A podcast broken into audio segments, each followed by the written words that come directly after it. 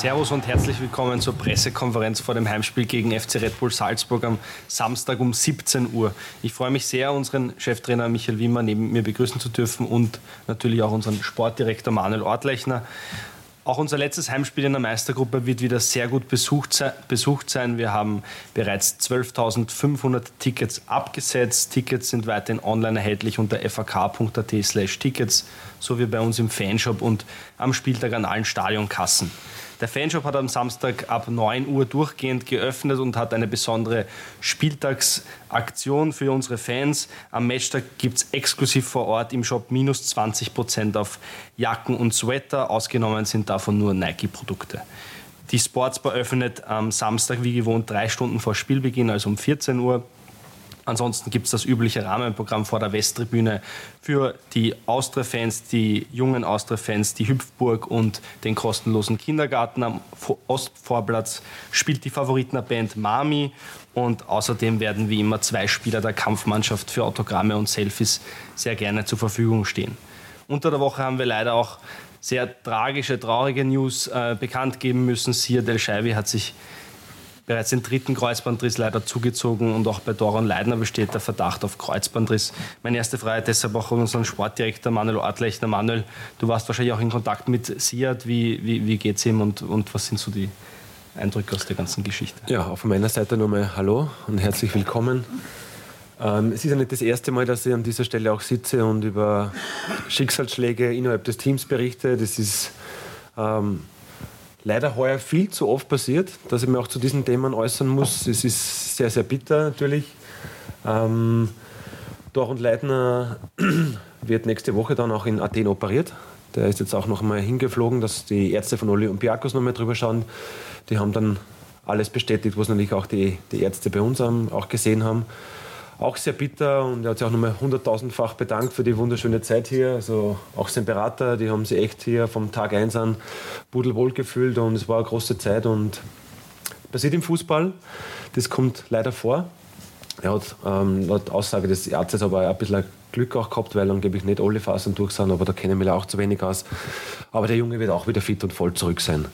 Und das Gleiche hoffen wir natürlich alle nach wie vor beim Siad. Mit dem war ich die letzten Tage sehr oft im Austausch, weil, weil er ein sehr besonderer Junge ist, wie ich finde. Ich habe das auch zu ihm so gesagt, dass ich der Meinung bin, er ist ein besonderer Fußballer mit besonderen Fähigkeiten.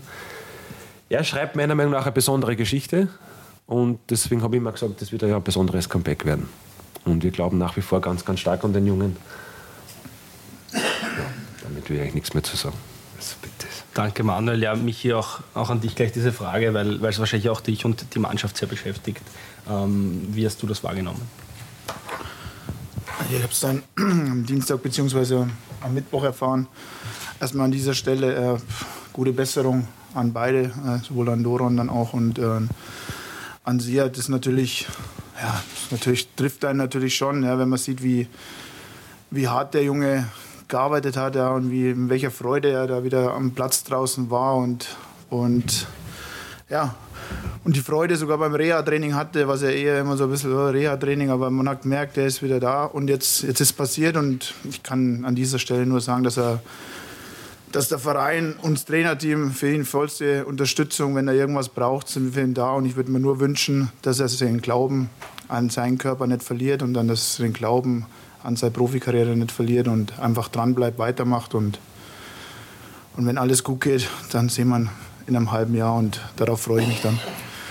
Ja, Doron auch äh, gute Besserung an der Stelle auch. Natürlich bitter, hat die Aktion hat jetzt gar nicht so gewirkt im Spiel, dass dann der Kreuzbandriss rauskommt, aber ja, hat auch Pech gehabt ja, mit vielen Verletzungen jetzt auch in dem halben Jahr. Auch hier gute Besserung an Doron.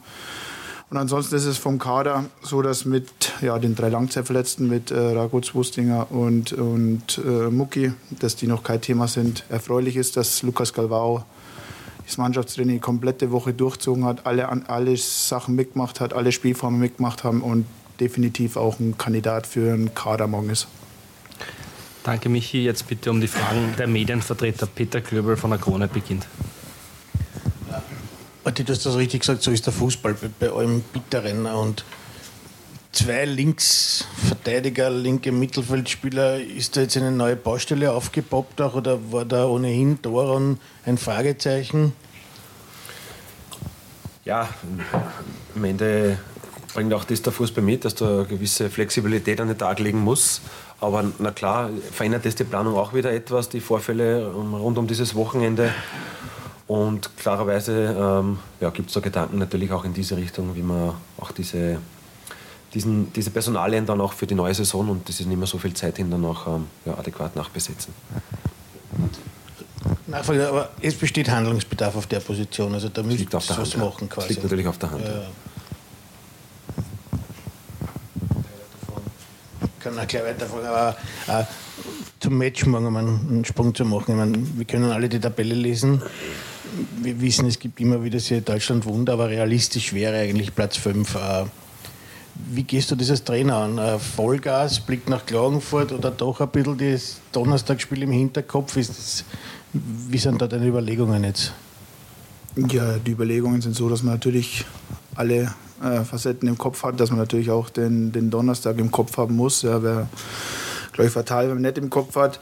Andererseits ist es so, äh, dass das nächste Spiel das Wichtigste ist, weil wir uns im wahrsten Sinne des Wortes irgendwo hinbeißen würden, ja, wenn wir da irgendwo Rücksicht nehmen, irgendwo schonen, irgendwie auf was und dann und dann gewinnt Klagenfurt das Spiel, ja, und dann haben wir, das wäre das wär fatal. Von daher hat man natürlich alles im Kopf, aber das wichtigste Spiel ist das nächste. Und wir werden ja, eine Mannschaft aufs Feld schicken mit voller Attacke, die versucht, mit den Fans im Rücken ja, das Heimspiel für sich zu entscheiden. Und eventuell, wie du es gerade gesagt hast, auch gibt ja oft so Situationen, auch in Deutschland war es jetzt äh, letztes Wochenende so, wer weiß, äh, was auf dem anderen Platz passiert, wenn wir hier unseren Job machen, wenn wir hier alles versuchen, wenn wir hier das Unmögliche dann auch möglich machen und gewinnen sollten, dann sollte man vorbereitet sein, dass wenn auf dem anderen Platz was passiert, was uns hilft, dass wir dann auch da sind.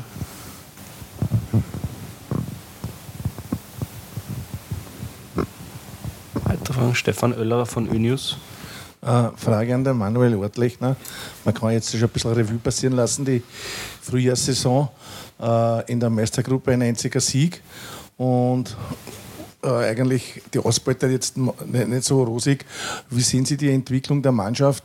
Es wurde immer, also ist, die Entwicklung ist nach oben, aber wenn man die, ein Spieler hat einmal gesagt, die Wahrheit liegt am Platz, ein einziger Sieg.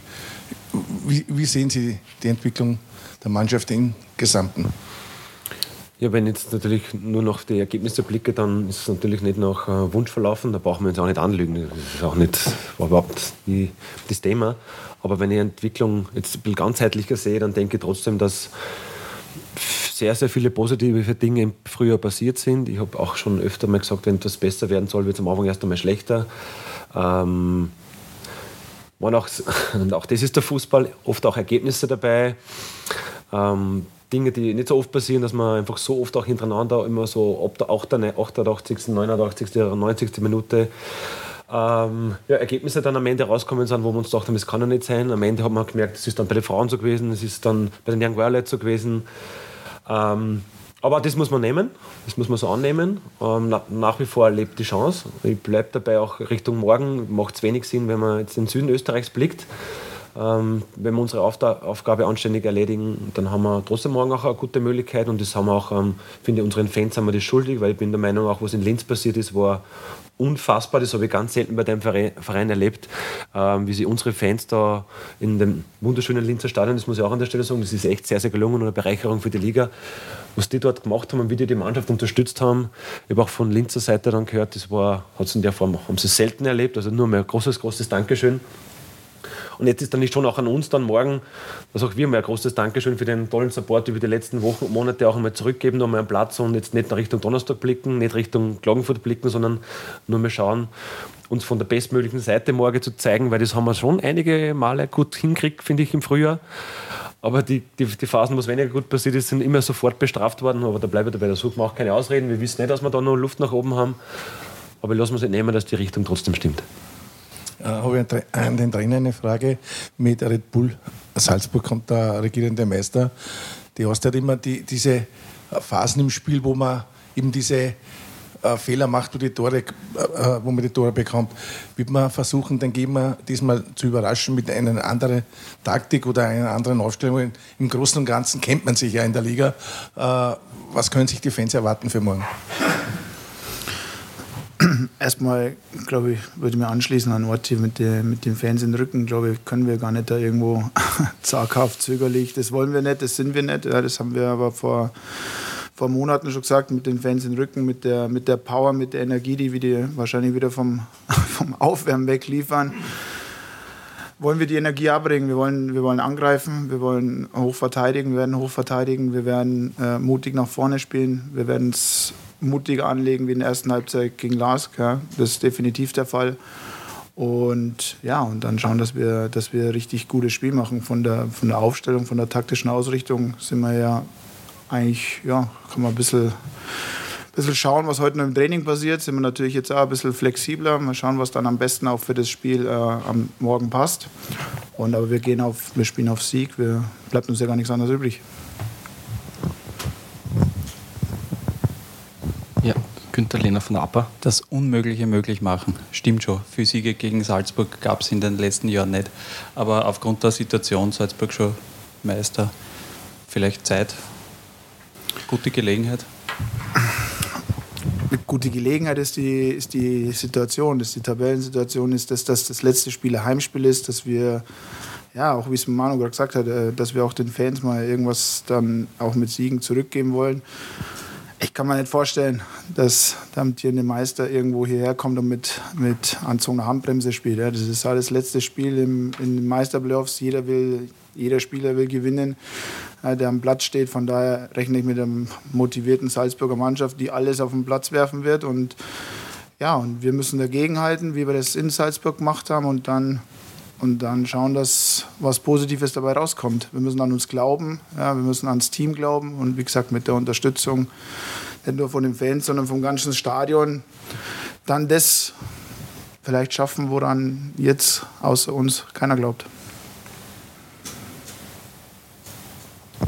Nochmal Stefan Oellerer von Inews. Äh, Frage den Manuel Ortlicher 2013, wie die Wien Austria das letzte Mal Meister war, hat man sie die Mannschaft angeführt. Ich kann mich noch erinnern, das letzte Spiel in Salzburg, äh, das ist ja nicht mehr so gut ausgegangen. Da stand ja die Wien Austria schon als Meister fest. Äh, rechnen Sie damit, dass auch der regierende Meister vielleicht nicht mehr so konzentriert ist, nachdem ja alles schon eingepackt ist? Ich glaube, dass man die Situation überhaupt nicht vergleichen kann. Also wenn ich morgen mit Andi Ulmer rede, sagt er, ja, jetzt sind wir wieder Meister geworden. Natürlich freut er sich wahrscheinlich auch, aber der hat zum, nicht, zum x-ten Mal wieder einen Meistertitel überreicht bekommen. Und ich glaube, jeder weiß, wie schwer es ist. Und jetzt, wenn man jetzt zehn Jahre später zurückblickt, sieht man erst, welche Bedeutung der Meistertitel damals hatte. Aber wie schwer es ist auf der anderen Seite, dass man die, die über eine ganze Saison in die Knie zwingt. Das ist Sturm Graz heuer über weite Strecken dann auch gelungen. Auch der Ligamodus trägt seines dazu bei, ähm, dass es dann den Tick ähm, knapp auch geworden ist. Aber dass die da morgen kommen und sagen, das spielen wir gemütlich fertig, das glaube ich fast nicht. Ich möchte mich auch lösen immer von, ja, was macht denn der Gegner, sondern eher, ich glaube, das ist das Thema der Meisterrunde. Was machen denn wir? Ich glaube, unser Thema war nicht immer der Gegner, weil du spielst in der Meistergruppe ohnehin gegen die besten Mannschaften Österreichs. Und das war, finde ich, auf einem tollen Niveau auch die ganze Meistergruppe. Ich glaube, da sind wir uns auch alle einig, dass das echt sehr eng abgegangen ist, auch speziell wie die Spiele dann auch jetzt leistungsmäßig waren, nicht oft nur vom Ergebnis, sondern vom Leistungslevel. Und ich bleibe dabei, es ist eher an uns dann wieder, ob wir es schaffen, das, was wir in uns drinnen haben, zu 100% abzurufen. Wenn das ist, dann haben wir ganz gute Möglichkeit und Chance, ähnlich vor, wie vor ein paar Wochen in Salzburg, das macht die Salzburger schlagen. Wenn es uns aber nur in Phasen gelingt oder wenn wir generell nur ein Spiel über 80% abrufen können, dann wird es auch nicht reichen, wenn die Salzburger morgen sagen, hey, ich bin da locker und befreit auf, dann wird es auch nicht reichen. Also ich sage, es ist eher an uns und bei uns. Eine Frage noch an Michael Wimmer. Äh, die Liga, Sie haben jetzt diesen Modus selbst miterlebt und können ihn vergleichen zur deutschen Bundesliga. Wie finden Sie diesen Ligamodus? Ja, am Anfang war ich immer ein bisschen skeptisch aber ehrlich gesagt, ich musste so mal gucken, wie das, wie das, ja, wie das alles so läuft, weil ich keine Ahnung hatte, wie das eigentlich läuft. Und ich glaube schon, dass man es.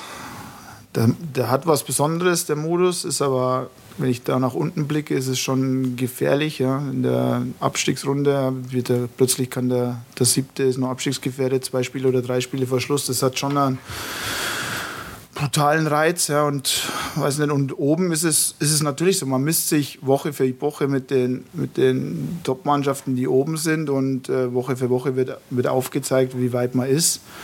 Ja, und ja, spielt immer wieder gegen dieselben. Also es wäre schon, glaube ich, also ich würde es mir wünschen, wenn's, wenn man immer wieder dann auch gegen andere spielt und wenn es einfach da ein bisschen verteilter ist. Äh, nichtsdestotrotz, wie Manu gerade gesagt hat, ist natürlich für die Liga durch die Punkteteilung dann auch nochmal extrem spannend worden mit, mit Salzburg und, und Sturm. Das ist das eine. Aber Liga, die, keine Ahnung, mehr Mannschaften hat und dann einen normalen Rhythmus hat, würde ich jetzt auch nicht verneinen. Aber es ist nicht um mein Ding, das hier zu kommentieren oder zu, sondern es, es ist so, wie es ist und wir nehmen es so, wie es ist und wir müssen das Beste oder machen das Beste draus und als Fazit hat uns die Meisterrunde doch sehr, sehr, sehr viele gute Erkenntnisse gebracht, wo wir sind, wo wir mit unserem Spiel sind, wo wir hinwollen, was wir noch brauchen. Und von daher war es gut, dass wir es gespielt haben. Waren schöne Abschlussworte eigentlich. Ich sehe jetzt auch kein Handzeichen mehr für eine Frage. Sagen wir danke fürs Dabeisein bei der Pressekonferenz. Äh, wir freuen uns schon auf das Heimspiel morgen um 17 Uhr gegen Red Bull Salzburg. Bis dahin mal einen schönen Start ins Wochenende. Ciao. Danke. Ciao.